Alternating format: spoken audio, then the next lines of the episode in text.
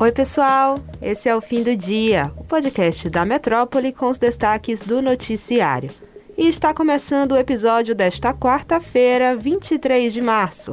Eu sou Catarina Carvalho e comigo na apresentação Luciana Freire. Oi, Cat, olá a todos. Nosso primeiro destaque é sobre a decisão do Procurador-Geral da República, Augusto Aras, de pedir ao Supremo Tribunal Federal a abertura de um inquérito para apurar suspeitas de crimes envolvendo o ministro da Educação, Milton Ribeiro.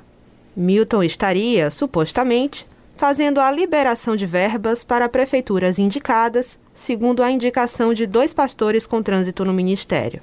O pedido deve ser enviado ainda nesta quarta-feira ao STF. Dentre as diligências previstas, Aras quer tomar o depoimento de prefeitos sobre o suposto pedido de propina feito por um dos pastores, Arilton Moura, em troca de interceder na liberação de recursos pelo MEC. O procurador-geral também deve tentar obter uma cópia de gravações envolvendo o caso. Isso porque o ministro Milton Ribeiro disse em uma gravação que prioriza a liberação de verbas das prefeituras cujos pedidos foram negociados por dois pastores, isso segundo reportagem publicada pelo jornal Folha de São Paulo. No áudio, ele afirmou que atendeu a uma solicitação do presidente Jair Bolsonaro. Sem cargos públicos, os pastores Gilmar Santos e Arilton Moura atuam como assessores informais do Ministério da Educação, intermediando reuniões com gestores municipais, conforme revelou o jornal O Estado de São Paulo. Vamos seguir acompanhando esse assunto. Na manhã desta quarta, o ex-governador de São Paulo, Geraldo Alckmin, se filiou ao PSB. Com a entrada na legenda, Alckmin dá mais um passo em direção à formação de uma chapa com o ex-presidente Lula, do PT, para disputar a presidência da República. E em seu primeiro discurso após a filiação ao PSB, Alckmin defendeu o apoio do partido à candidatura de Lula e disse que o petista é hoje aquele que melhor reflete o sentimento de esperança do povo brasileiro. O ato aconteceu em Brasília, contou com a presença de políticos e parlamentares do PSB e do PT e foi marcado por críticas ao governo de Jair Bolsonaro. Lula não compareceu ao ato de filiação de Alckmin. Entre os petistas estavam presentes a presidente do partido, Gleisi Hoffmann, e o líder do PT na Câmara, Reginaldo Lopes. As negociações para que o ex-tucano e ex-adversário petista seja o vice de Lula nas eleições de 2022 vêm se desenrolando nos últimos meses.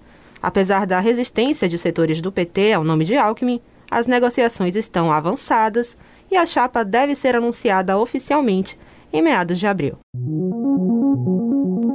Agora temos atualizações de um tema sempre presente nas edições aqui do fim do dia: as obras da Prefeitura nas dunas do Abaité. Hoje, o Ministério Público Estadual recomendou que a Secretaria Municipal de Infraestrutura e Obras Públicas de Salvador, a CEINFRA, suspenda imediatamente a obra.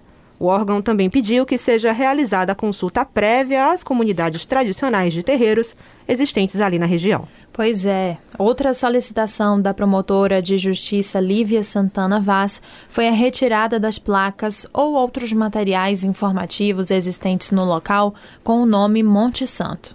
Por aqui a gente já explicou em alguns episódios como começou toda essa polêmica envolvendo um possível rebatismo das dunas e a reação do povo de Santo.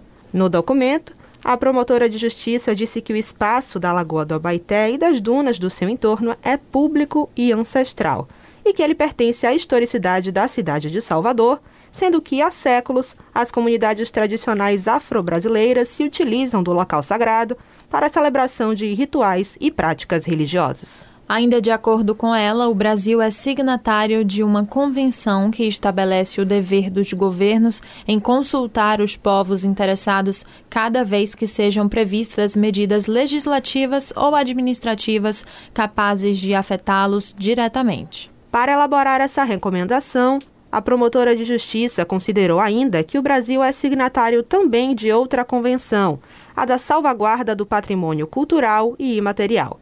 Isso significa a garantia por lei da proteção ao patrimônio cultural e material das comunidades, grupos e indivíduos envolvidos. Isso mesmo. Ela também usou a lei orgânica do município de Salvador, que define como princípio da organização municipal a preservação dos valores e da história da população, fundamentada no reconhecimento da diversidade étnica, cultural e religiosa peculiares à sua formação.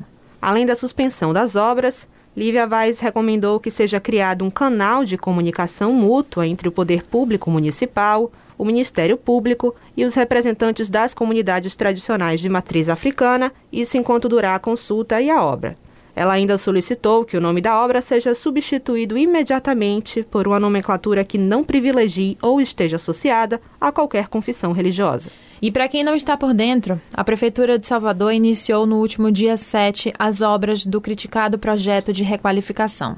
Alguns terreiros, em conjunto com o Instituto da Mulher Negra, chegaram a realizar na última sexta-feira um ato em defesa do Parque Ancestral. E já que estamos falando em religião, uma das maiores instituições do mundo, a Igreja Católica, realiza nesta sexta-feira, dia 25, um ato pelo fim da guerra na Ucrânia. E Salvador não vai ficar de fora dessa. Pois é, depois de pedidos do Papa Francisco, o cardeal Dom Sérgio da Rocha vai celebrar uma missa com essa intenção no mesmo dia.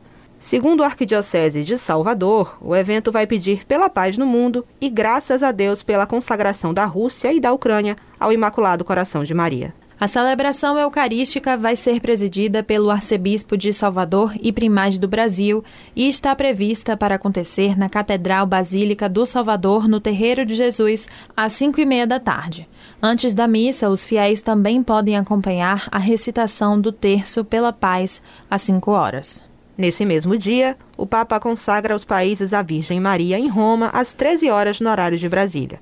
Logo depois, seguindo também um pedido do pontífice, os bispos renovarão a consagração para toda a Igreja. Desde o início dos ataques russos, o Vaticano vem se posicionando contra as ações de Vladimir Putin.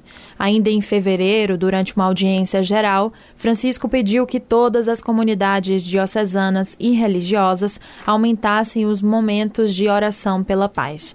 Na ocasião, ele ainda sugeriu um dia de oração e jejum pela paz na Ucrânia, na quarta-feira de cinzas, que foi no último dia 2. Aqui em Salvador, a Catedral Basílica está aberta e acolhendo a todos até o limite máximo permitido.